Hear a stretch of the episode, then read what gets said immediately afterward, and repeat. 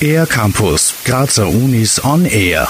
Heute ist es für uns selbstverständlich. Im Jahr 1919 war es allerdings etwas ganz Besonderes. Frauen an der Technischen Universität. Barbara Herz, die Dekanatsleiterin der Fakultät für Architektur, die außerdem die Leitung der Büros für Gleichstellung und Frauenförderung an der TU Graz innehat, erzählt, wie es vor 100 Jahren zu diesem Entschluss kam. Es gab den bekannten Erlass, in dem äh, kundgetan wurde, dass Frauen an den technischen Universitäten studieren dürfen, wenn sie den Männern keine Plätze wegnehmen und wenn sie nichts beschädigen. 1919 war dieser Erlass ein Meilenstein, denn Unis waren ursprünglich nicht darauf ausgerichtet, dass Frauen dort studieren. In den letzten 100 Jahren hat sich also einiges getan. So ist zum Beispiel die Hemmschwelle für Frauen, ein technisches Studium zu beginnen, stark gesunken. Von einer Handvoll weiblicher Studierenden ist die Zahl mittlerweile auf fast 30 Prozent angestiegen.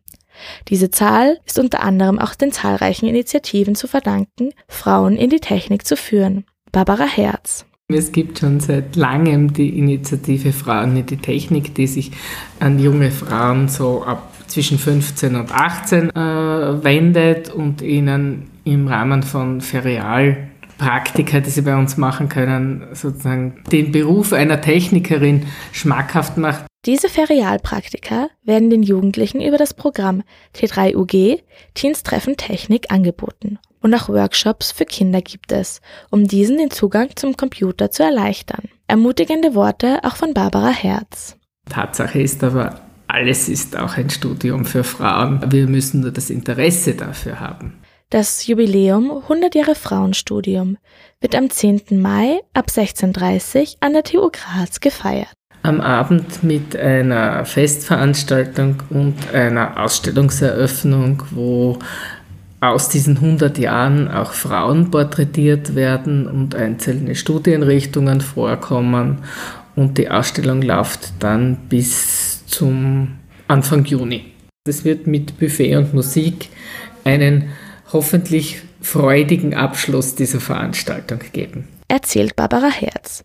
Das Programm der Veranstaltung ist vielfältig. Es wird drei Vorträge geben, unter anderem über die Geschichte des Frauenstudiums und junge Frauen, die momentan an der TU Graz beruflich tätig sind, erzählen von ihrer Arbeit.